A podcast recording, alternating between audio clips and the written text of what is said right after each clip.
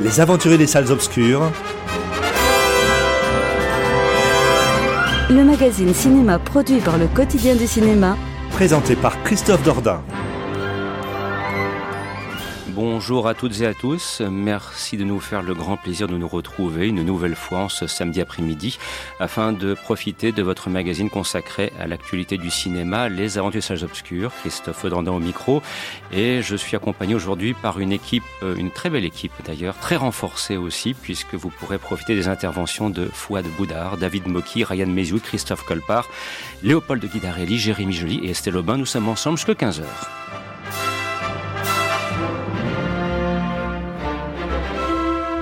Mais au fond, il fallait bien une équipe renforcée pour aborder un panorama des principaux films que nous ayons vus et que nous allons essayer de vous présenter et qui soient sortis dans les salles depuis maintenant 15 jours.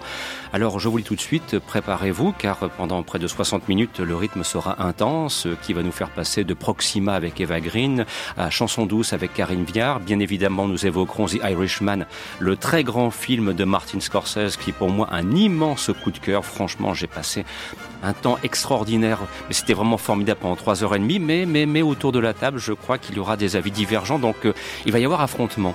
Tiens, d'ailleurs, on en profitera aussi pour vous donner des petits conseils de lecture. On l'avait déjà fait il y a 15 jours. Il sera par exemple question d'un livre consacré à Mel Gibson.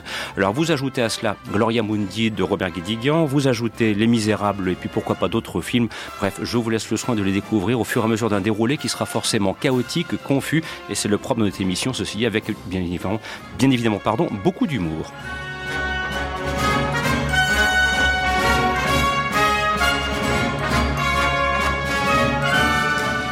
C'est parti. Cette fois, il n'y a pas de pause musicale. On va tout de suite entrer dans le vif du sujet. Alors, je le disais à l'instant, donc, depuis 15 jours, les films qui sont sortis sur les écrans sont euh, à la fois nombreux, j'estime plutôt de qualité, il faut bien le reconnaître, et puis surtout dans des genres extrêmement variés.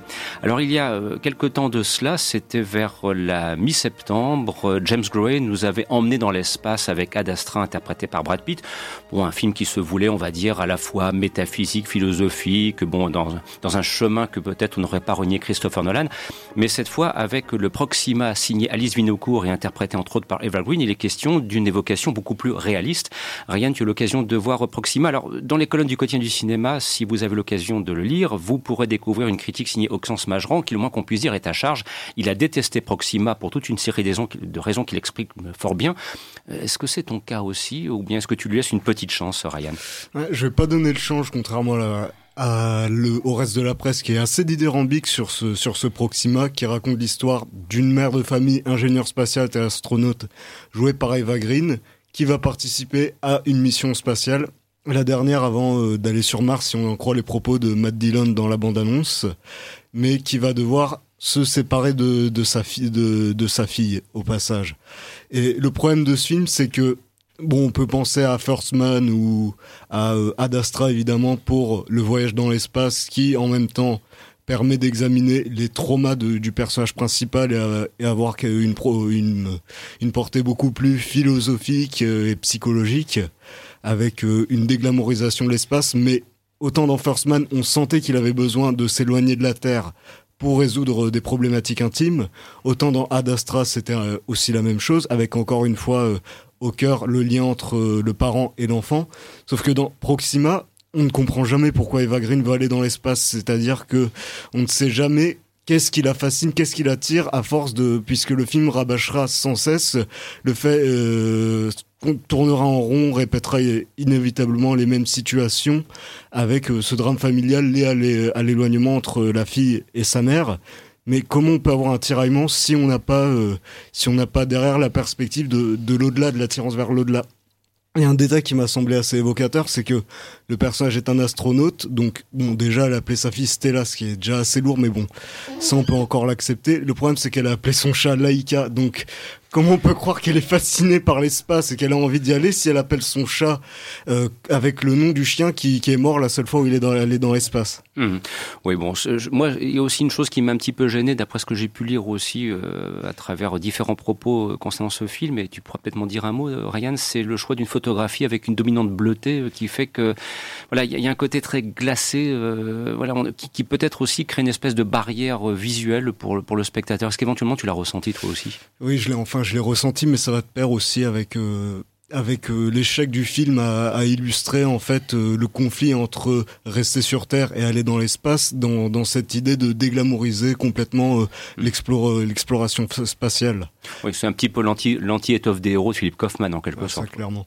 Bon, voilà donc pour un, un Proxima qui ne mérite pas plus d'intérêt que cela, mais on tenait bien évidemment quand même à vous, à vous l'éclairer d'une autre façon, parce qu'il y a aussi Eva Green, excellente comédienne au demeurant, et qui fait de très beaux choix de carrière, ceci dit en passant. Là, pour une fois, elle est vraiment bonne je trouve, alors que d'habitude, j'ai vraiment du mal quand elle est mm. utilisée chez Burton ou dans certaines productions où on joue sur le côté vraiment excentrique parce qu'elle a un physique assez incroyable qui appelle ça. Mais bizarrement, quand elle doit la jouer de manière sobre, en fait, c'est là qu'elle donne le meilleur d'elle-même. Christophe, je, je, te sens un, esprit farceur. Hein. Tu, étais presque en, tu étais presque en train de rire alors que rien n'était en train de s'exprimer euh, doctement et, et aisément. J'ai rien dit du tout. Ouais, mais tu l'as pensé très fort. Sur ce embryon maintenant, avec une sortie cette fois de cette semaine. Alors, on sait que dans quelques mois, on aura grand plaisir à retrouver Daniel Craig dans un nouveau James Bond. En l'occurrence, ce sera le dernier qui sortira au, printemps prochain. Et Anna de Armas. Et voilà. Et, j'en profite aussi pour, euh, pour vous signaler d'ailleurs que depuis euh, ce jour, nous avons ouvert un concours consacré à la collection Daniel Craig euh, 07 en Ultra HD 4K. Voilà, si jamais ça vous tente. Le concours a été lancé ce matin sur le, sur le quotidien du cinéma.com. Et donc, Daniel Craig, pour l'instant, on le retrouve dans À couteau tiré. Alors, c'est en plus de ça réalisé par quelqu'un qu'on avait laissé dans l'espace, si j'ose dire, à sa façon, c'est Ryan Johnson pour euh, l'avant-dernier opus de la nouvelle trilogie Star Wars. Et donc, À couteau tiré, ben, c'est un petit peu, alors, je pense qu'on dire autour de la table, qui a pris le rôle du colonel Moutarde Parce que c'est du Cluedo au cinéma, euh, Fouad, c'est bien cela? Euh, presque, presque, pas ah. tout à fait. Ah. Parce qu'en fait, sans vouloir spoiler, hein, comme disent les Américains, en fait, le coupable, on le sait assez vite. Euh, c'est-à-dire que euh, le Cluedo euh, ou bien les romans d'Agatha Christie, c'est basé sur qui est le coupable. Et alors, du coup, on réfléchit en même temps que le personnage, etc. Donc là, on est plus proche d'une mécanique d'un inspecteur Colombo, où le coupable, au bout de 20, 20 minutes, une demi-heure, eh bien, on le sait. Mais en fait, c'est pas le sujet. C'est pas qui l'a tué, c'est autre chose. Alors, je ne vais pas aller plus avant parce qu'on ne va pas euh, spoiler. Et euh, du coup, euh, alors, c'est très ludique, c'est très fun. J'ai passé un bon moment parce que c'est visuellement très soigné. J'ai bien aimé. alors, il y a une formidable galerie de personnages et d'acteurs. Donc, il y a un casting, il y a un gros budget casting sur ce film-là. Il y a euh, il y a Christopher Plummer, il y a Daniel Craig, il y a euh, Michael Shannon, et Jamie Lee Curtis et j'en passe. Enfin, il y, a, plein de superbes acteurs. Ils sont tous formidables dedans. Ils sont vraiment euh, euh, savoureux à regarder. C'est vraiment un plaisir d'acteur. On sent qu'ils ont pris leur pied à jouer euh, dans, dans, ce film-là. Et, et le film tente de, un petit peu de renouveler un peu le genre. Mmh. Le genre du, du who done it, hein, comme disent les Anglais. Hein, le, le who done it, c'est qui a fait ça hein, le, principe du whodunit, il y a un crime, c'est Agatha Christie en fait, hein, il y a un crime et ah, qui est le coupable? Et ce que j'aime bien, c'est que le film reprend à rebrousse-poil la mécanique classique du, du, du whodunit et propose tout autre chose. Voilà. Donc euh, moi j'ai globalement bien aimé. Il y a un très joli travail sur le production design, sur les décors, sur la photographie. Euh, c'est assez coloré euh, à regarder. Donc euh, globalement, j'ai passé plutôt un, bon moment, même s'il y a deux trois trucs qui m'ont dérangé sur le, fait que le film, pour pouvoir euh, alimenter sa mécanique ludique, décide dès le départ de s'affranchir de la logique alors, euh, Jérémy. Sinon, à part ça, c'est cool. Ah, Jérémy, donc tu as l'occasion de, de, voir ça euh, aussi, donc ce film à couteau tiré. Qu'en as-tu pensé? Est-ce que tu rejoins Fouad dans un propos qu'on peut globalement qualifier de positif? Oui, oui, je rejoins tout à fait Fouad. Euh, moi, j'ai trouvé que le scénario était vraiment bien ficelé et le dénouement, je vais pas le dire, mais vraiment superbe. Donc tout le long, j'ai joué. Le film joue avec le spectateur et donc je me suis laissé emporter par par le film et, et je trouve qu'il y avait vraiment la maison, un très beau décor, etc. Enfin, c'est non, non, vraiment, vraiment bien. Christophe? Ah, Moi j'aime beaucoup, je trouve que là Ryan Johnson remonte un petit peu dans mon estime après le, après le très mauvais Last Jedi. J'avais beaucoup aimé Looper. C'est vrai qu'il y a un casting absolument génial. Euh, ils sont, cette famille, c'est vraiment une famille de de, de, de, de, vraiment de, de taré à la, de, taré psychopathe à la limite du détestable. La, mm. la Palme d'Or revient quand même à Don Johnson, qui est juste mm. exceptionnel dedans. C'est vrai qu'il y a un très beau travail de décor, il y a un très beau travail de montage, parce que franchement, tes 2h, tes 2h10, tu les vois pas passer. Mm. Euh, moi, euh, pourtant, je suis pas grand fan de Daniel Craig en James Bond, mais là, il me plaît énormément dans ce côté un petit peu. Euh, Hercule Poirot, mélange d'Hercule Poirot. De toute façon, le film a beaucoup de références, que ça soit euh, les euh, arabesques, les comme tu l'as dit fois, des Colombo au niveau mm. des séries télé. Mais pour moi, il y a aussi beaucoup de références à l'inspecteur Clouseau avec Quand l'inspecteur s'en mêle, qui est le deuxième de la série. Il y a, y, a, beaucoup d'influence aussi d'un cadavre au dessert. Il y, a, y, a, y, a, tout ce petit jeu-là. C'est vrai que c'est une famille. Ils sont, tu comprends pourquoi Christopher Plummer les déteste tous les, les les uns après les autres parce qu'ils sont tous, sont tous détestables. Y compris les personnages que tu trouves sympas au début, mais ah tu bah t'aperçois oui, sont détestables Même le personnage de Tony Collette que tu trouves à la limite un peu un peu nunuche dès le départ, tu te rends compte que c'est une c'est une, c'est vraiment une, mm. elle, est pas mieux que le reste de la famille. Ils sont tous abaffés là-dedans. C'est tous des, c'est tous des hystériques. Et, et franchement, c'est très très bien. On voit pas le temps passer. Puis j'aime beaucoup l'utilisation que fait Ryan Johnson du, du morceau qu'il choisit pour le final et le générique, qui est Sweet Virginia des Rolling Stones, qui est un morceau qui est pas très connu des Rolling Stones et qui, et qui rajoute vraiment une patte au, au film. Et c'est vraiment mm. très très bien monté. Puis euh, toutes ces, toutes, euh, tout ce scénario très, qu'on croit très alambiqué. Et franchement, euh, très amusant. Un complément de la part de David maintenant. Oui, bah, en fait, quand j'ai commencé à regarder, j'ai d'abord pensé que c'était un film anglais, du fait de la photographie qui est euh, très glauque, avec ce brouillard, etc. Il a fallu que je commence, enfin, que je vois un véhicule où les gens conduisent à droite pour me dire, OK, c'est aux États-Unis. Mais pourtant, dans l'ambiance, effectivement, le, quand on parle du décor, c'est presque un autre personnage, puisqu'on a un manoir qui est rempli euh, d'affiches, de jouets, et qui viennent interagir avec les séquences en cours. Il y a même une, presque une, enfin, vous verrez une crypto-référence euh, à Game of Thrones, mais bon, ça encore, c'est hmm. une interprétation ah peut-être personnelle. Hmm. Hmm. Euh, il y a aussi, oui, effectivement, on en parle, c'est des références au jeu qui sont avouées dans les répliques. On parle, on parle de Cluedo, on voit apparaître Arabesque sur un écran, donc c'est totalement assumé. Et également, on découvre quand on recherche que le film aurait peut-être été inspiré par un livre-jeu des années 80, qui était un livre d'enquête, qui porte quasiment, enfin, dont le, titre porte un des, noms des personnages. Et euh, tout ça, effectivement, c'est un grand divertissement. En même temps, ça implique le spectateur, ça oblige à être attentif à moindre petit détail, aux choses qui vont intervenir. Il n'y a pas de réplique en trop. Et euh, effectivement, il y a un rythme qui, euh, qui, laisse pas le spectateur euh, reprendre son souffle. J'ai beaucoup aimé le clin d'œil. Il y a aussi, tu parles de références cinéphiliques. J'ai beaucoup aimé les, références au limier de, de Tom Mankiewicz. C'est Tom ou Joseph? Je sais plus. C'est Joseph Mankiewicz. Le limier. Il y, a des, il y a des plans comme ça sur des marionnettes, sur des, des, des automates. des automates qui, clairement, hein, euh, font référence au limier de, de Mankiewicz, euh, d'autant plus qu'il y a un peu l'aspect huis clos, même si c'est pas un huis clos tout à fait, il y a, euh, il y a l'aspect huis clos qui rend directement, qui fait directement référence à, à Mankiewicz. Donc c'est très très ludique, très funky, très sympa, à deux trois défauts près, mais qui sont pas qui sont pas gravissimes. C'est vraiment un, petit un petit chamallow comme ça. c'est même peut-être le meilleur. Pour moi, c'est même peut-être le meilleur film de la semaine. Ah. Ah, ah, oui, oui, oui, On va voir, on va voir. On a vu tous les films. Ah, voilà, à mon avis, je crois que là, peut-être, euh, on va, on va patienter un petit peu. Je te propose de revenir là-dessus, si on n'oublie pas de le faire, d'ici la fin de l'émission. Pourquoi? Parce que je donne un premier coup d'accélérateur, n'est-ce pas? Je suis gestionnaire du plein de kérosène, en l'occurrence, le temps disponible jusqu'à 15 heures. Parce que je souhaiterais, avant qu'on parle de The Irishman, qu'on s'intéresse à un film qui s'appelle Sympathie pour le diable. C'est réalisé par Guillaume de Fontenay. C'est un film notamment qui a été présenté dans le cadre du dernier festival du film à Arras.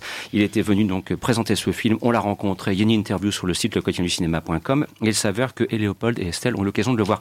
Alors, euh, Léopold, si tu veux, ben, pour euh, un petit peu ouvrir le bal, qu'as-tu pensé de ce film qui nous plonge dans la période de Sarajevo, début des années 90, et on suit les pas d'un reporter, dont le moins qu'on puisse dire, c'est que c'est l'anti-BFM News, pour le situer en quasiment une ligne, quoi. C'est pas quelqu'un qui soit un spécialiste de ce qu'on appellerait l'info-spectacle. Ce qu'il cherche, c'est plutôt la vérité, entre autres.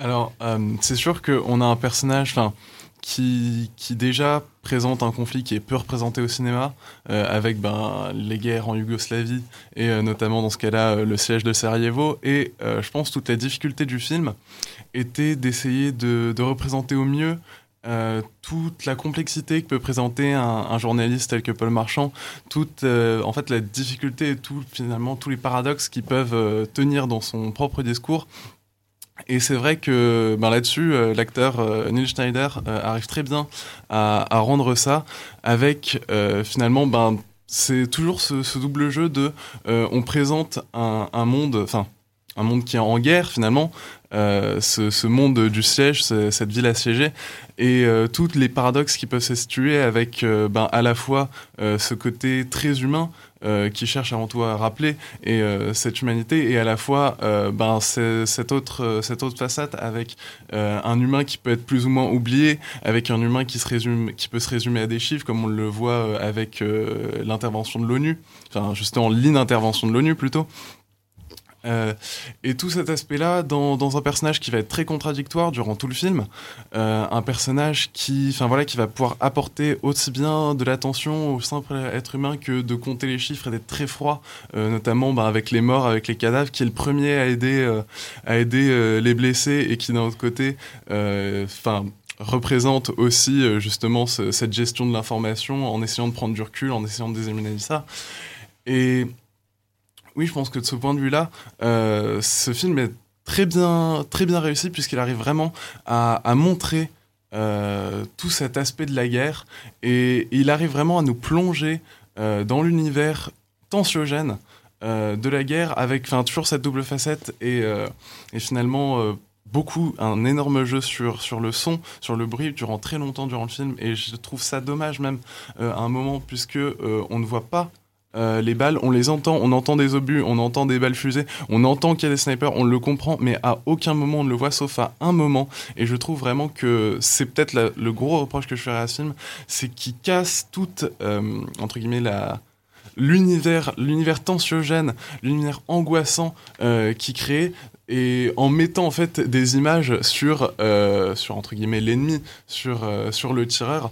Et, moi personnellement c'est vraiment le gros reproche que j'aurais à faire. Après euh, je pense qu'on peut voilà peut vraiment présenter cette angoisse permanente presque je trouve claustrophobique à certains moments avec cette idée de toujours être confiné dans, dans l'espace. Et, oui de ce point de vue là le film réussit très bien son pari alors, de, de préciser que donc c'est un film qui a pour contexte, je le rappelle, donc le, le, la période de Sarajevo, le siège de Sarajevo très précisément en 1992, que c'est un film donc comme tu l'as indiqué qui résume le parcours d'un journaliste qui va là-bas et qui est confronté à cette opposition entre son devoir d'objectivité journalistique et le fait que face à tant de détresse et de misère et de violence aussi, il se sent dans l'obligation de, de, de s'impliquer. Alors Estelle, est-ce que tu rejoins le, le propos de Léopold ah, pour, pour dire que c'est effectivement en l'occurrence peut-être le film de la semaine pour rebondir sur ce que disait Christophe précédemment. Il y a d'autres films qui m'ont beaucoup plu aussi, mais je rejoins complètement euh, Léopold et je suis totalement d'accord avec euh, l'idée que c'est un film qui est, hum, qui est complexe, qui retrace le parcours d'un journaliste vraiment dans, dans, sa complexité. Le film, il, il interroge, il est glaçant, et je trouve qu'il est fort parce qu'il est sobre et donc on a l'impression que le journaliste peut être un peu insensible et en fait c'est tout le contraire, forcément. Sauf que cette insensibilité, ou cette sensibilité, justement, elle est retranscrite par les gestes, c'est pas les mots qui parlent, il n'y a pas une dramatisation, c'est sobre, c'est pas dans le pathos. Euh, c'est un film qui filme les conflits intérieurs, mais les émotions, elles sont rentrées, ça parle peu et ça suggère, et c'est bon un film comme ça aussi. Moi, je suis un moins habituée aux films euh, qui parlent moins, mais ça m'a quand même prise l'estomac et, et c'était agréable et en plus donc c'est un film qui interroge. Ça pose beaucoup de questions sur le métier de journaliste. Est-ce que euh, il doit être subjectif militant? Quelle distance il doit prendre? Euh, ça montre aussi un travail de groupe. Euh, le journalisme c'est avant tout un travail de groupe. Et, quelle humanité enfin vraiment ce, ce personnage ce Paul Marchand ce reporter de guerre il, il devient mais quelqu'un de sensible quelqu'un qui, combat, qui... mais c'est en même temps, c'est pas quelqu'un qui est retranscrit dans, dans, dans, comme un héros, en fait. C'est, c'est une, plus une, un, un honneur et une, une, une intransigeance qui, qui font le personnage dans toute sa complexité. Et en plus, du coup, on arrive à, des images assez rares sur la guerre, sur, euh, sur le métier de reporter de guerre. Et tout ça, c'est filmé avec euh, pudeur. Et ouais, je trouve que c'est vraiment un film d'abord en fait sur l'empathie. C'est parce que le journaliste, il va essayer de se mettre à la place de, des victimes. Et voilà, sympathie pour le diable. Sympathie, ça veut dire aussi empathie. Et sympathie en anglais, ouais, ça veut dire empathie. Alors sur ce, de préciser qu'à propos de ce contexte bien particulier du conflit avec Yougoslavie, je me permettrai aussi de, citer, parce que c'est vrai que c'est un, conflit qui a été assez peu abordé au cinéma, mais de citer un film ancien qui date du début des années 2000 qui s'appelle Harrison Flowers avec Andy McDowell et qui est réalisé par Eli Chouraki et qui, hein, qui, est pas mal du tout. Hein, avec euh, Adrien Brody et euh, Andy McDowell. Et je pense que par rapport à ce qu'on a entendu ici, ça serait un bon complément euh, pour justement mieux appréhender encore peut-être sympathie pour le diable. Sur ce, on, se retrouve dans quelques instants juste après ceci. Pour tout savoir des sorties en salle, retrouvez les aventuriers des salles obscures chaque samedi de 14 à 15h sur Radio Campus. Fréquence 106,6.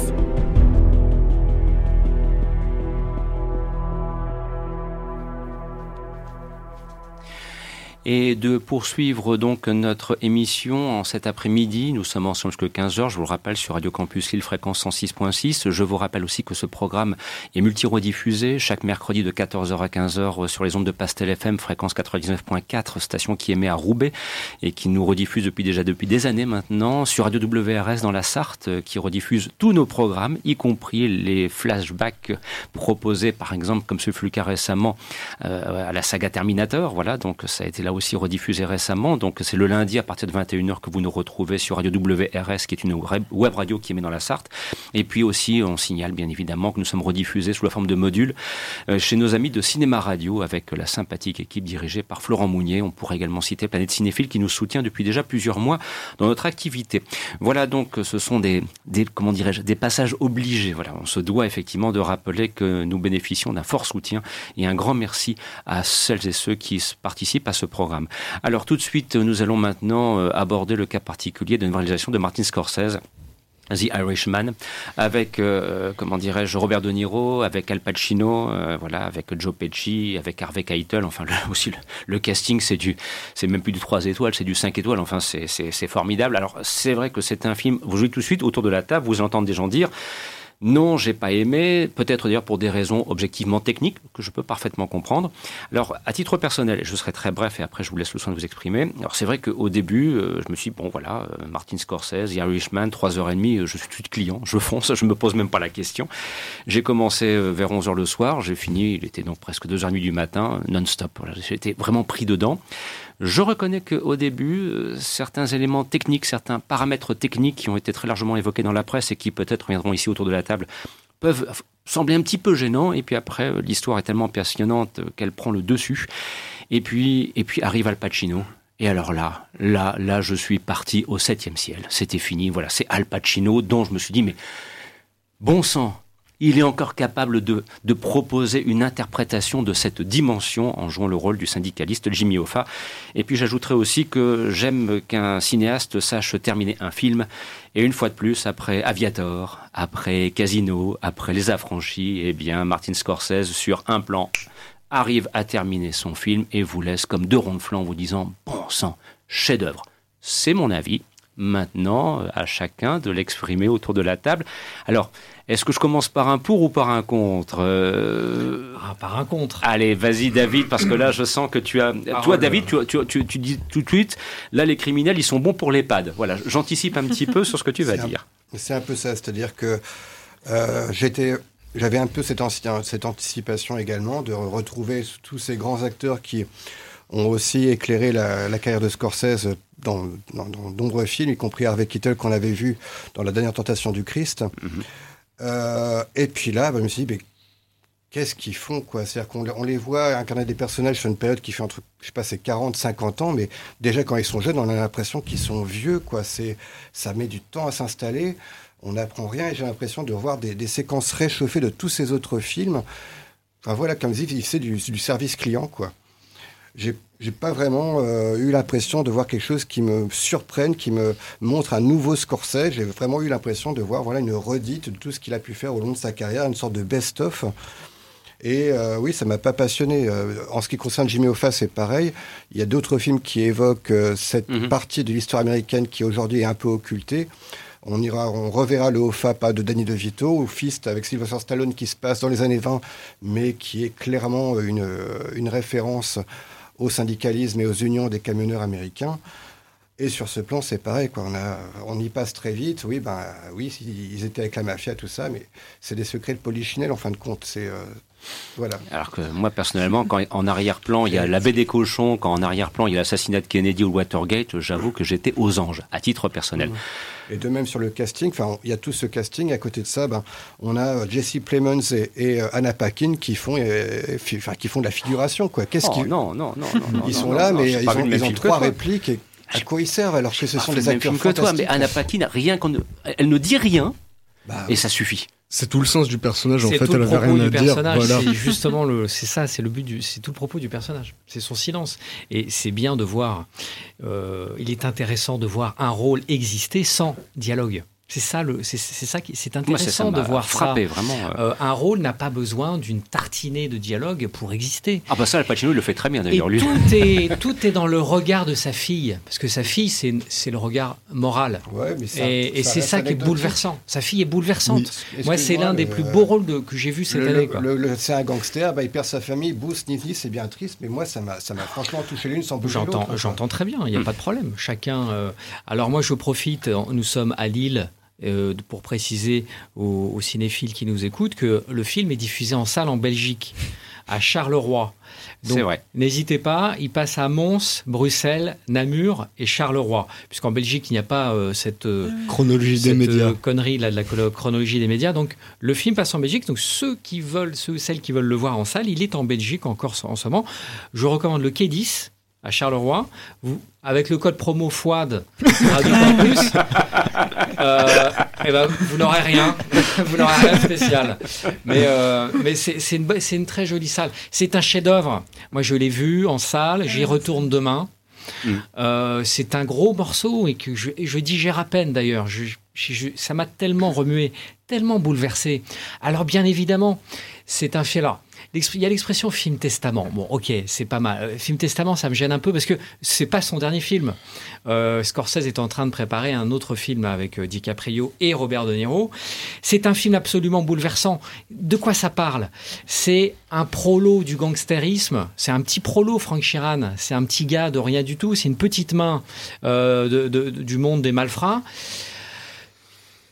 Qui, c'est l'histoire de l'Amérique à travers le regard d'un prolo du, du banditisme. En gros, c'est ça. Et, euh, et, et, euh, euh, là, Martin Scorsese, qui a tellement glorifié, glamourisé la figure du gangster avec euh, Casino et Les Affranchis, là, il nous dit que il n'y a rien de, il n'y a rien d'extraordinaire. La vie de gangster, c'est une vie de misérable. Voilà ce qu'il nous dit. Et il enterre littéralement toutes ces figures euh, de gangsters qu'il a qu'il nous a, qu'il a contribué à ériger en, en quelque sorte, même s'il a toujours regardé un regard moral sur ces euh, gangsters, y compris dans Casino et les affranchis. Et euh, là, euh, c'est pour ça que le film fait 3h30, parce que c'est 40 ans, 50 ans d'histoire, et c'est une lente agonie, et c'est une, c'est le, c'est un film sur le temps qui passe. Et bien évidemment, il faut que ça fasse, il faut que ça fasse 3h30. Et moi, personnellement, j'ai pas vu le temps passer. J'en aurais repris une louche encore d'une bonne demi-heure, Sans sans, problème. aucun problème. Mhm. Et euh, alors, pas- euh, le fameux procédé de de-aging. Ok. Il est perfectible. Il y a une scène, moi, qui m'a posé un gros souci, c'est quand euh, la scène en 1945, Mhm. là, ouf, là, il ressemble à une figure de, de G.I. Joe, hein, Mhm. clairement. Donc, euh, un, peu comme Steve, Steve Carell dans Bienvenue à Marwan. Clairement, là, cette, zone- cette scène pose problème. Mais moi, j'étais tellement pris par l'histoire, tellement pris par, euh, euh, par les personnages, les acteurs, les dialogues. Il y a des dialogues de ouf. Il y a vraiment des dialogues de fou. Euh, Il y a une séquence avec Al Pacino quand il engueule son personnel dans le bureau, c'est extraordinaire. oui, quoi. ouais, ouais. Et puis, Mais euh, quelle, quelle interprétation Moi, j'étais sur le cul quand j'ai vu ça. Puis, on va pas en dire plus. La scène du poisson. Oh. Enfin, je veux dire, il y a des scènes extraordinaires. C'est c'est Steven Zillion, hein, le Mm. scénariste, quand même, je précise, qui est juste l'une des plus grandes, grosse pointure du scénario euh, aux États-Unis. Et euh, et puis, euh, on voit des, des- des immenses acteurs au top de leur game, avec un scénario au top du game, des, des- dialogues au top du game, et un, un en cinéaste au top du game. Ah, la mise en scène, on C'est, dire. je veux dire, que demander de plus? Alors oui, le procédé de aging est, euh, c'est pas le procédé de à la Marvel. Effectivement, c'est pas aussi réussi. Mais était-ce vraiment l'intention de Scorsese? Était-ce vraiment son objectif de faire, euh, de re- montrer la gueule de De Niro, euh, de la gueule qu'il avait dans Taxi Driver ou dans Est-ce que c'était vraiment son objectif? Je sais pas. Il faudrait lui poser la question. Moi, ça m'a pas du tout posé problème. Euh, parce que tu es tellement pris par l'histoire que tu oublies tout ça. Donc c'est un immense film. Euh, c'est un film bouleversant. Je vais aller le revoir demain. Léopold, un deuxième regard. Euh, en plus de ça, ce qui est bien, c'est qu'autour de la table, il y a différentes générations. Donc, ce, que- ce qui est intéressant, c'est la- l'appréciation à ce moment-là que, que l'on peut en avoir. S'il te plaît, Léopold. Euh, alors, forcément, enfin, j'ai beaucoup aimé le film, évidemment, mais le, le doute que j'aimerais mettre, c'est juste ça, c'est à quel moment un film de Scorsese avec Robert De Niro, avec Al Pacino, qui parle de gangster, à quel moment cette recette ne peut pas marcher? Et je pense, je critiquerai peut-être un peu ce point de vue-là. Alors certes, il remet en question l'image du gangster, du gangster qu'il a pu développer euh, dans Les Affranchis notamment, et dans Casino, mais en soi, j'ai rien trouvé de très neuf là-dedans. Alors, évidemment, c'est un excellent film et enfin, c'est du contenu qu'on aime, donc qu'on m'en donne trois heures et demie en plus, euh, je vais, je vais pas, je vais pas le refuser. Avec grand plaisir, je vais le regarder. Bien, Mais c'est vrai que, ben voilà, on peut peut-être euh, un peu critiquer cette non prise de risque. euh, en utilisant ben voilà ce, enfin toujours ces mêmes acteurs qui C'est une fonctionnent très prise bien. de risque totale. C'est une prise de risque totale, bien au contraire. Et Pacino, Pacino, il est comme on l'a jamais vu, et euh, Pesci, il est comme on l'a jamais vu. C'est pas le Pesci, Joe Pesci de Casino et des Affranchis. Et De Niro, c'est un De Niro qu'on n'a jamais vu. Alors, c'est vrai que de ce point de vue-là, les, les acteurs sortent un petit peu de leur, euh, de leur zone de confort. C'est sûr que le Al Pacino euh, qu'on connaît dans, ben, dans Le Parrain, dans Scarface, c'est pas le même que celui qui va jouer Jimmy Hoffa. Mais, euh, enfin, je veux dire, je pense que dans l'imaginaire collectif, moi, on m'a dit, il y a un film de gangster, il y a Al Pacino, ben forcément, euh, j'avais cette image de, euh, de, de, de Al Pacino euh, dans Scarface avec son énorme chemise en V ouverte. Moi, c'est forcément ça qui m'implique, donc forcément, on va être plus apte, je pense, à, à voir ça comme un bon film de gangster. Et, et certes, dans les rôles qu'il joue, il ils, ils changent totalement euh, leur approche, mais dans l'approche du spectateur qui va voir le film, il va se dire Ah, c'est Al Pacino, ah, c'est le gangster, c'est forcément bien. Ce n'est pas un film de gangster. C'est ce que, c'est ce que j'allais dire ce pour moi, parce que, pour- parce que pour moi, les 40 dernières minutes le démontrent amplement. C'est un film, c'est sur un film sur la Sur- condition humaine. Et sur la dégradation. Et sur le temps qui passe. Et voilà, exactement. Ah. Et euh, tu lis dans mes pensées. J'ai Et- compris. Et, euh, et c'est un film sur euh, les regrets. Les Mm. regrets. Qu'as-tu fait de ta vie Ouais, Quelle heures- décision as-tu 3h30 prise pour en, arri- en arriver là, c'est Mais trop oui, long. bah, quoi. ça parle de la vie. Ah bah c'est trop long, c'est trop long. euh, les- le les- film a la durée qu'il mérite. Les 40 dernières minutes qui Et se c'est- situent dans une maison de retraite sont. C'est ça, pas- c'est voilà, pour ça, c'est tout. C'est- Léopold. C'est ça que je voulais te dire. Mais moi, j'entends ton point de vue. Moi, je, je comprends tout à fait. Pas la même génération. hein. Bah non, mais c'est. Je pense pas que ce soit une Moi question non plus. de génération. Ouais, je- Je- ouais, ouais. Un bon film, c'est un bon film, un chef-d'œuvre. Ça parle à tout le monde. Jérémy. Moi, euh, The Irishman, c'est peut-être le film que j'attendais cette année, donc je l'attendais depuis pas mal de temps. Et je n'ai pas été déçu. Pour moi, c'est un chef-d'œuvre. euh, c'est le chef-d'œuvre de Martin Scorsese. Et je Tu voulais revenir revenir. sur euh, la technique, euh, les scènes de rajeunissement. Je trouve que c'est plutôt bien fait. Et Martin Scorsese, quand même, n'a plus rien à prouver et il a utilisé cette technologie qui est pas facile, qui demande euh, énormément de budget, de budget, de temps. Et il prend des risques à ce niveau-là. Il le fait, il ne sait pas si le spectateur va aimer, va apprécier ce- ça, et il le fait quand même.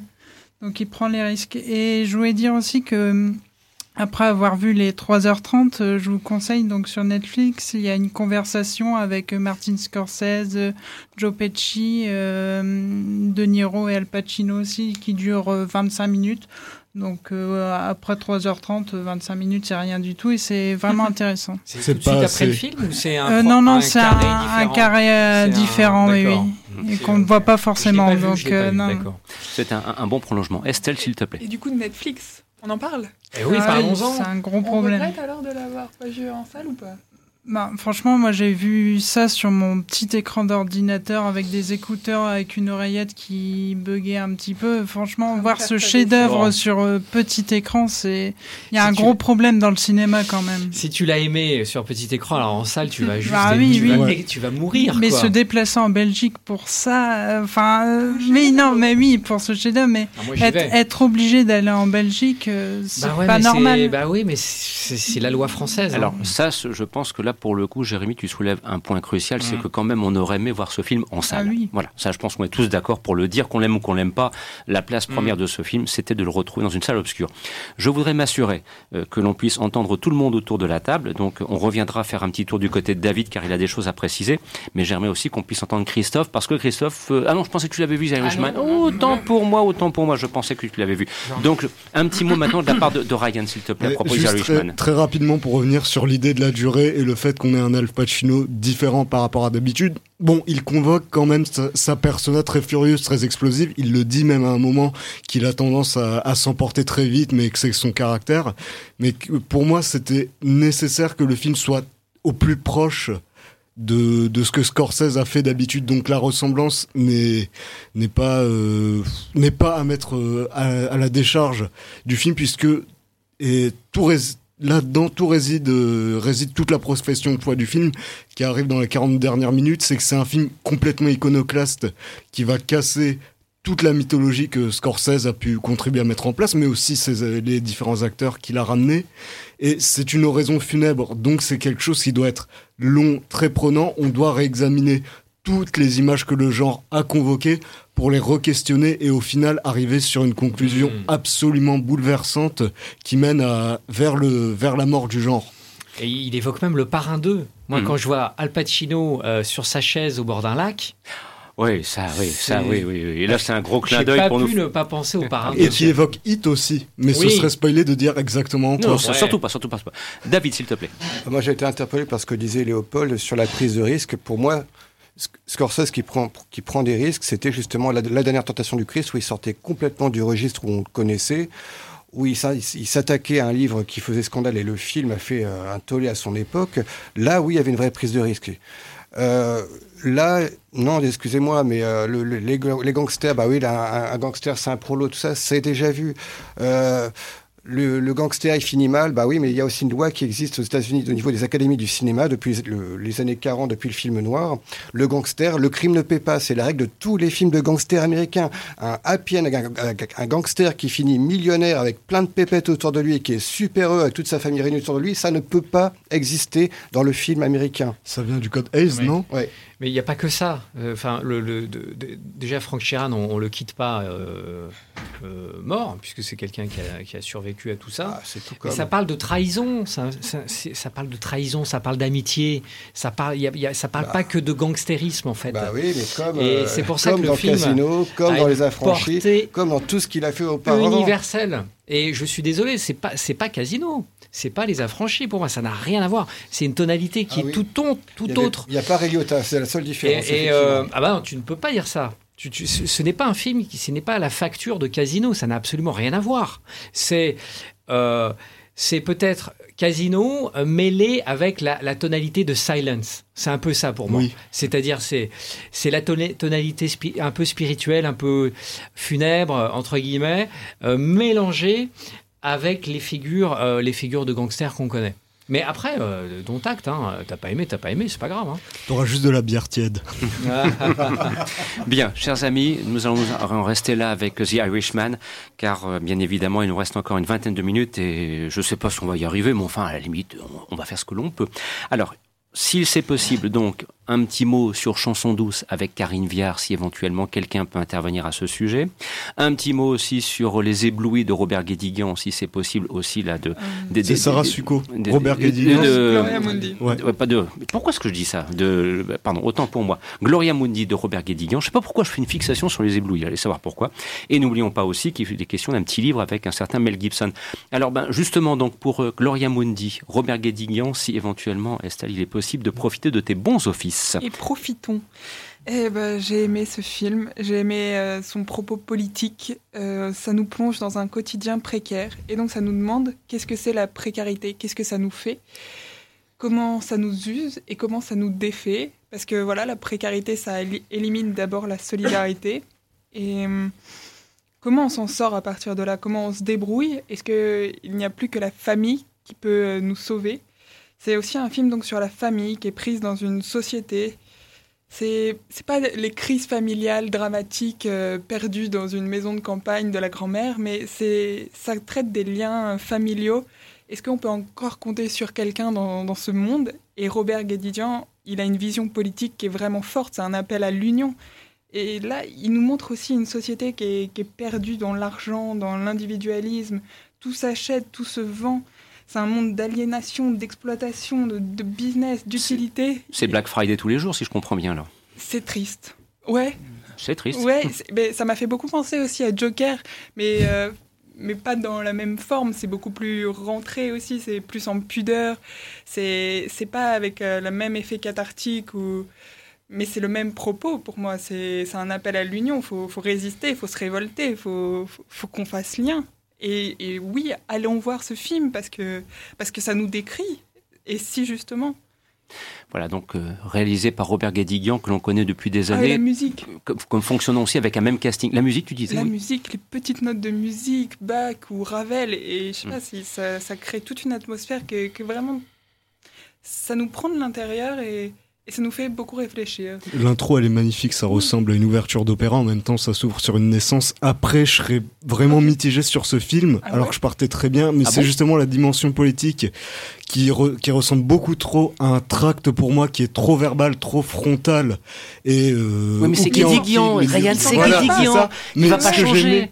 C'est un ancien du Parti Il communiste, il va pas changer. Alors voilà, mais ça même ça m'embête de rester mitigé sur ce film parce que les acteurs sont absolument formidables dedans. Bien Anaïs euh, Ouais, mais Ouais. là, elle, est, elle était géniale dans Alice et le maire, elle est géniale là-dedans au-dessus, mais c'est aussi surtout la figure de Gérard, de Gérard Mélan, qui joue le personnage de Daniel, qui, Oui. était, qui sort de prison, qui était le père du personnage d'Anaïs de Moussier, et donc le grand-père, mais euh, de, du personnage de, de Gloria, qui est le, nouveau-né autour duquel tout le monde se centre et qui euh, mais qui a été rejeté puis euh, qui a été oublié par sa fille au, profit de son beau-père. Mais justement ce que j'aime chez lui c'est que à chaque fois il euh, il est dans une quête de rédemption où il va faire un geste final absolument bouleversant que je vais pas révéler évidemment pour sauver sa famille mais c'est que surtout c'est quelqu'un qui ne cherche qui ne cherche absolument pas le conflit mais qui se sait condamné à, à porter le chapeau au final. Et ce qui est aussi ce qui est aussi euh, ce que j'ai beaucoup aimé c'est la relation qu'il a avec le beau-père qui alors qu'il est toujours amoureux de sa femme mais ils deviennent amis en fait ils sympathisent ils ne sont jamais rivaux Voilà donc à propos de Gloria Mundi, réalisé par Robert Guédiguian, avec un casting que l'on retrouve systématiquement. Vous retrouvez Jean-Pierre Darroussin, vous retrouvez Ariane Ascaride, vous retrouvez Gérard Mélan. Ce sont des, des habitués de la maison Guédiguian. Euh, allez, pour, pour, euh, s'amuser un petit peu, euh, je sais pas, il y, a- il y a aussi Last Christmas qui est sorti sur les écrans cette semaine. Est-ce qu'éventuellement l'un d'entre vous l'a vu Peut-être euh, Christophe? C'est réalisé par Paul Feig. Bon, c'est histoire de se dire, allez, en, en trois minutes, euh, c'est un film qui annonce les fêtes de fin d'année. Ouais, c'est le grand bonbon rose de Noël, qui est un peu en Bon, c'est une comédie romantique, tout ce qu'il y a de plus euh, pas déshonorable. C'est bien, c'est relativement bien joué. euh, Paul Feig se débrouille pas trop mal. Bon, le scénario est euh, l'avantage, c'est que le scénario est quand même écrit par Emma Thompson, donc euh, bon, c'est quand même quelqu'un qui est qui est habitué, vu qu'elle a quand même euh, travaillé longtemps avec Kenneth Branagh, elle a elle a quand même beaucoup de, elle a beaucoup, elle a travaillé avec vraiment des grands noms, donc le scénario est relativement bien fait pour une comédie musicale. Le petit avantage, c'est que le tout est rythmé par euh, par, la, par, par une BO qui est essentiellement faite des grands tubes de George Michael et du groupe Wham. Donc euh, ça, ça rajoute un petit côté euh, T'aimes un petit ça peu nostalgique. Oui, c'est pas des Franchement, ça, voilà, ça se dure une petite heure 40. C'est le petit truc à voir euh, en couple pour les fêtes de fin d'année. C'est, c'est honnête. Film du samedi soir. Oui, c'est très, voilà, c'est, c'est pas honteux, c'est pas déshonorant sans être, sans être un chef-d'œuvre. Par contre, il y a des choses qui sont beaucoup plus déshonorantes qui sont sorties cette semaine. Ah bon, et laquelle? Ah bah le Michel Denisot. Alors, on, on- alors on, on y revient dans quelques instants parce que euh, tout d'abord euh, la partie livre. Alors, je je vais, je vais l'introduire de cette façon. Écoutez bien.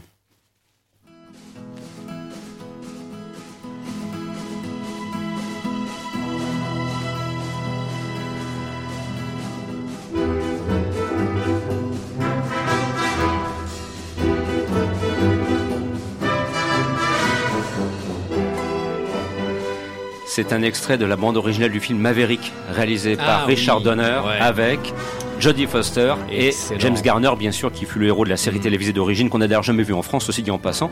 Et puis Mel Gibson. Alors euh, Mel Gibson est à l'honneur euh, Fouad à travers euh, Oui. un livre. euh, Alors moi, j'avoue que Mel Gibson, bon, je suis désolé, il a des prises de position qui sont parfois discutables. Mais alors, quel metteur en scène, quel comédien. Enfin voilà, pour moi, c'est un génie du cinéma. Je le dis ouvertement. Alors, j'aime beaucoup le livre s'ouvre sur une phrase que j'aime beaucoup, qui pourrait aussi tout à fait correspondre à Martin Scorsese, la névrose. Euh, euh, j'aime bien, j'aime bien. la névrose fait l'artiste et l'art guérit la névrose. Euh, et ça, moi, je trouve ça très beau comme phrase. Euh, elle pourrait, s'ad- elle pourrait euh, convenir à Scorsese, elle convient plus que jamais à Mel Gibson. Oh que oui. C'est un livre de monsieur David Da Silva, qui n'en est pas à son premier essai, puisqu'il a écrit plusieurs livres, dont un très bien sur euh, Rambo, sur Stallone, pardon. Et c'est édité par Leitmotiv, qui est à La Madeleine. Voilà, c'est un éditeur de la région. Il Donc ça, faut le dire. ça nécessitait un big up par rapport à ça. Donc Leitmotiv, ils sont rue de Turenne à euh, La Madeleine. Donc vous y allez avec le code promo euh, de Radio Campus. Je le voyais arriver là. Là, ça se voyait. Euh, vous n'aurez rien de spécial. Alors, Quoique. donc, pardon. Bon, je, je vais pas m'étendre. C'est un film formidable. euh, c'est un livre formidable. Ça se lit très vite, c'est très bien. Et euh, il met en exergue. Il permet de mieux comprendre euh, la psyché de Mel Gibson. Et c'est important de comprendre ce personnage et notamment ses racines, son éducation, sa figure paternelle très controversée. Et euh, le, livre prend beaucoup de recul. hein, il n'est pas dans le jugement. Il prend beaucoup de recul. Et euh, donc sa foi euh, chrétienne ne, l'a jamais ca- caché. Et ce qui est intéressant avec ce, avec euh, donc le il est titré Le bon, la brute et le croyant. Et ce qui est intéressant avec ce livre, c'est qu'il met en exergue comment Mel Gibson, à travers ses choix de carrière et ses choix de rôle, a essayé un petit peu de bah, d'assouvir sa foi et de reconstituer un peu le, le pa- le parcours christique. Parce que, euh, je ne sais pas si vous l'avez remarqué, Mel Gibson, dans, dans ses films, il aime bien se faire torturer, il aime bien souffrir dans ses films. Et, euh, C'est un point commun qu'il avait avec Clint Eastwood parfois d'ailleurs. Ouais, tout à fait. Il aime bien se Et, faire prendre des raclés aussi. Euh, et donc, euh, donc ça, c'est d'une part. Et d'autre part, ça parle de ses films. Et ça, c'est le plus important. Et euh, Mel Gibson, c'est juste l'un des plus grands metteurs en scène de la planète. C'est un immense réalisateur. Euh, Braveheart, Tu ne tueras point. Et euh, Apocalypto. Apocalypto, Apocalypto, qui est juste l'un des plus grands films d'action de tous les temps. C'est c'est un chef-d'œuvre. On parle de lui sur le remake des, des euh, De la Horde Sauvage. de La Horde Sauvage. Je sais pas où ça en- trop ça en est ce C'est film-là. en cours. C'est en cours, c'est sérieux. J'avoue que l'ordre sauvage refait par Mel Ah ouais. Gibson, je veux bien y croire. Et alors, son Dream Project, qui est toujours dans les cartons, un film sur les Vikings Avec DiCaprio. Alors là, moi, je prends. avec Leonardo DiCaprio. Donc c'est une Arlésienne euh, qui, qui, qui Ouais, euh, c'est- voilà, qui, mais qu'on cite depuis euh, euh, longtemps. Vu là qu'il revient un peu dans le game, Mel Gibson, j'espère qu'il va retrouver le crédit pour faire ce film, euh, ce, ce film-là. Mais en tout cas, Le Bon, la Brute et le Croyant, c'est passionnant, c'est très intéressant. Voilà donc pour le petit conseil de lecture. Et donc, on rappelle que c'est édité par Leitmotiv, éditeur à la Madeleine, dans la banlieue lilloise. Voilà, il fallait bien le préciser. On en est très content. Alors, sur ce, chers amis, je vous demande vraiment de venir à moi, de m'aider. Voilà, je on, on prend un petit peu au fur et à mesure les films. Alors maintenant, Christophe, tu peux te lâcher. Vas-y, Michel Denisot, Ouais, t'as on- pas aimé, hein, t'as pas non, aimé, on hein, Franck Dubosc, t'as pas aimé. Non. hein. Oh, il s'est bien marré quand même.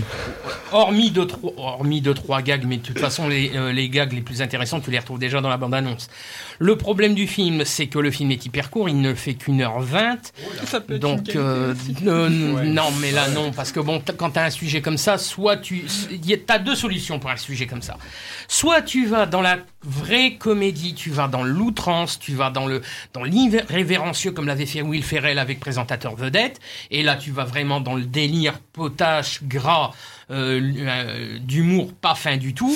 Quand même très à charge, avec euh, C'est toujours le cas chez Adam McKay, ça tape quand même fort. Oui, voilà. Mais où tu vas dans cette, dans ce, ni- dans ce- vraiment, tu vas dans cette veine-là, où tu restes dans le sérieux le plus, le plus possible, c'est-à-dire dans la dénonciation de la médiatisation des présentateurs de JT, dans, dans leurs excès. euh, Mais enfin, tu t'appelles Ciné Lumet, tu fais Network dans ce cas-là. oui, mais bah là, il n'y a pas Ciné mais Lumet. Voilà. Mais non, là, t'as euh, t'as un, pied sur chaque bord de la rivière et les qui trempe dans l'eau. Tu sais pas où tu vas pendant Mhm. 1h20. Et c'est un petit peu désolant parce que c'est quand même un film. Euh, ça aurait pu être très. euh, euh, S'il avait vraiment pris parti de Niso, ça pouvait être intéressant.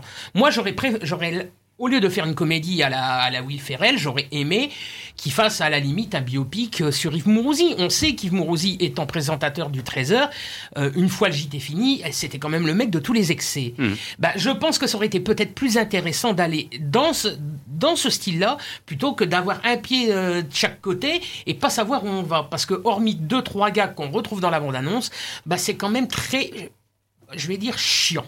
Eh ben, on va dire à Michel Denisot, pour reprendre un titre de film très spectaculaire et qu'on a beaucoup aimé aussi autour de la table, Joyeuse retraite. Hein vous voyez ce que je veux dire? Voilà. Bien. Alors, sur ce, d'autres euh, éventuellement films à évoquer, Jérémy, peut-être si t'as un petit quelque chose que tu aurais oublié, faut pas Euh, hésiter. hein. Je, je- je- Les je- je vais à la pêche. hein. Je, vais, je vais un petit peu à la pêche comme ça. Euh, non, j'ai pas. Non, non, non. non, c'est juste pour vérifier. dire un mot des Misérables? Alors là, les mi- ouais, mais attendez, les amis. Bon, alors là, sinon, on fait, on fait plus que ça jusqu'à jusqu'à 15 heures, quoi. Ouais. Je veux dire, parce que là, je vois pas comment on peut faire. Sinon, on va, on va se faire assassiner. Allons-y pour les Misérables. Je suis d'accord. Je, je, je, je vous suis. Alors moi, euh, Les Misérables, bon, euh, je reconnais une chose. Euh, la Gilly, comme tous les gens de chez Courtrage-Mais, il sait tenir une caméra et il la tient bien. Il sait faire de beaux plans. C'est très, c'est très propre, c'est très stylisé. C'est très, c'est, c'est vrai qu'il y a une très belle image. C'est voilà. De ce côté-là, j'ai rien à redire. Mais alors, le scénario, mes enfants, mon Dieu, je trouve ça d'un caricatural, à la limite du. Eh, Mais tu crois pas que c'est plutôt que c'est vraiment ce qui se passe, malheureusement? Euh, Et qu'on n'a pas envie de regarder cette Non, réalité en face? Peut-être, mais Sauf quand elle nous pète à la gueule à la- à la- au hasard d'un automne 2005 pendant un mois. Mais euh, c'est- on, on- quand tu vois la presse quand même euh, faire euh, dire que le film est un, un chef-d'œuvre et un grand film, techniquement peut-être, mais scénaristiquement c'est quand même très pauvre. Il y a rien de nouveau sous le soleil. Euh, on a vu ça, de, on, on a déjà vu ça depuis des. depuis- non, de- justement, on ne le voit pas assez, on l'ignore. Je pense que Oui, là, mais- On il n'y a rien de nouveau, il n'y a rien de nouveau depuis la haine, il n'y a rien de nouveau depuis Ma cité va craquer. C'est c'est une, c'est une redite. Oui, mais qui a On vu a la haine et qui a vu ma cité, ma, cra- ma cité tout va le monde, craquer? mais tout le monde. Tout le monde? Mais tu plaisantes Enfin, la, la Tu haine est- plaisantes? Mais, mais la haine, Puis même, même- combien de gens ont vu la haine Je te garantis. Teste autour de toi, pas dans un cercle cinéphile, hein, attention. Hein. Teste autour de toi. Tu verras bien si la haine ou ma cité va craquer. Mais, mais, mais, Et- per- mais ce film est totalement méconnu. Pas inconnu, méconnu du grand public. Et même dans la haine, Non. les personnages sont moins, car- moins caricaturaux que ça. Là, là dans Les Misérables, c'est tous des. J'avais plus envie de rire dans la. J'avais plus envie de me marrer dans la salle que de, que de prendre ça au sérieux. Ils sont tous à baffer. Ils sont tous à baffer. Ils ont tous. Mais t'as l'impression de voir des caricatures de Charlie Hebdo. C'est d'un. Mais c'est d'une pauvreté. Quand tu vois le rôle joué par euh, Alami Kounate, ça là, qui tient son, son magasin de kebab avec ses phrases philosophiques à deux francs, mais, mais, j'ai- mais, mais j'avais l'impression de voir un sketch des guignols. c'est ça, la mais, banlieue, c'est- non mais, mais scénaristiquement, mais c'est ridicule. Mais il y, a des- il y a des quartiers où c'est comme Et ça. pourquoi ça, ça serait pas légitime cette figure? Mais c'est, enfin, on peut, on peut quand même parler de la banlieue sans, sans, sans, sans tomber dans les clichés d'un pathétique à fait, à, à faire rire. Estelle, Techniquement, je ne lui reproche rien. Scénaristiquement, je trouve ça très en dessous de la popularité qu'on lui donne. Estelle, s'il te plaît. Oui, mais déjà, le sujet, enfin, moi je dis, un, parlons-en. Déjà, du sujet, ce propos politique, il faut en parler, il faut que ce soit vu par le plus grand monde. Et euh, je comprends pas pourquoi tu dis euh, que c'est caricatural. C'est vrai que non, moi j'aimais bien que ce soit pas justement euh, les banlieusards contre euh, la BAC, contre les policiers. Et non, justement le propos de Lajli, c'est de dire que ce sont tous des misérables. Tous, ils appartiennent à ce même monde et pourtant on se tire un peu dans les pattes, mais en même temps il y a, il y a une certaine forme de compromis. Les deux mondes sont pas irréconciliables et pourtant les, les JTTV ou enfin tous les journalistes, on va dire, nous montrent des mondes irréconciliables et non. Et c'est ça que Lajli nous nous démontre. C'est, ça peut parler ensemble et ça fonctionne ensemble. Il y a du compromis, il y a de l'espoir quand même malgré tout. Il faut voir ce film, et c'est, c'est bien fait, c'est beau, c'est intéressant. Est-ce que tu, en une minute, Très euh, très rapidement, en fait, ce qui, ce qui m'a plu dans ce film, c'est que le propos social s'insérait dans un geste de Mhm. cinéma qui est complètement rapproché du western et même un peu du, du thriller politique Ouais, à la ennemi d'État au travers de, de la vidéo, même s'il va pas totalement à fond là-dedans. Mais ce qui est plaisant aussi, c'est que on est, on est dans une zone de non-droit qui s'illustre par le genre. Et c'est ça qui rend le film particulièrement intense. Et aussi le fait que ce soit au final des enfants qui se retrouvent avec les, les gros nœuds scénaristiques à résoudre. Au final, c'est eux qui sont plus maîtres de la situation. Après, il y a quelques problèmes en termes de, de subtilité, mais il- le seul truc qui m'a vraiment dérangé, c'est justement quand le personnage de Daniel Bonnard évoque explicitement le, les émeutes de banlieue euh, à l'automne 2005. Donc c'est, mais c'est vraiment un détail là-dedans dans, dans l'expérience émotionnelle qu'on a. Après, juste très rapidement. Pour dire ça, si vous voulez du film social de genre euh, qui illustre une lutte des classes et qui prend vraiment au trip, qui, qui vous sort complètement de votre zone de confort, Chanson douce, c'est deux crans au-dessus. Ah ouais? Ouais, c'est génial. Alors, dans ce cas-là, je te laisse, mais vraiment, je- une minute, Ryan. Oui. Attention, 3, 2, 1, c'est parti. Donc et voilà, puisque Estelle le comparait euh, Sympathie pour le diable ou non Gloria Mundi avec le Joker. Bon, moi aussi je vais je aller dans la comparaison entre Chanson douce et le Joker avec une figure du mal qui en même temps est nourrie par une lutte des classes ultra violente qui ne passe que par des mots, qui est très larvée, mais qui fait vraiment mal euh, au travers des répliques euh, du couple qui engage cette nounou. Et c'est quelque chose qui monte, qui monte, qui monte sans cesse et qui crée en même temps de l'affect vis-à-vis du personnage de Karine Viard qui est monstrueuse encore une fois. Elle l'était déjà dans les chatouilles, mais là elle est encore un cran au-dessus. Et qui en même temps suscite de l'empathie sans qu'on puisse l'excuser comme un personnage du Joker où on, se retrouve face à des raisons, euh, des raisons qui pourraient le dédouaner. Là, on est vraiment euh, dans une balance qui sort vraiment le spectateur de sa zone de confort et qui le perturbe dans son apport, dans son dans son rapport d'attraction-répulsion vis-à-vis de ce personnage et le film est absolument mordant et ne cède rien, ne ménage en rien le spectateur. C'est incroyable. Merci, Ryan.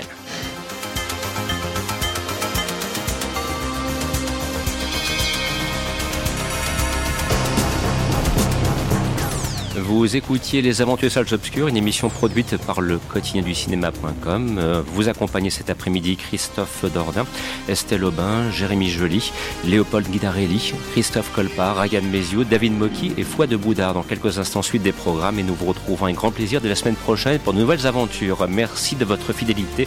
Merci de nous avoir écoutés. À très bientôt. Au revoir.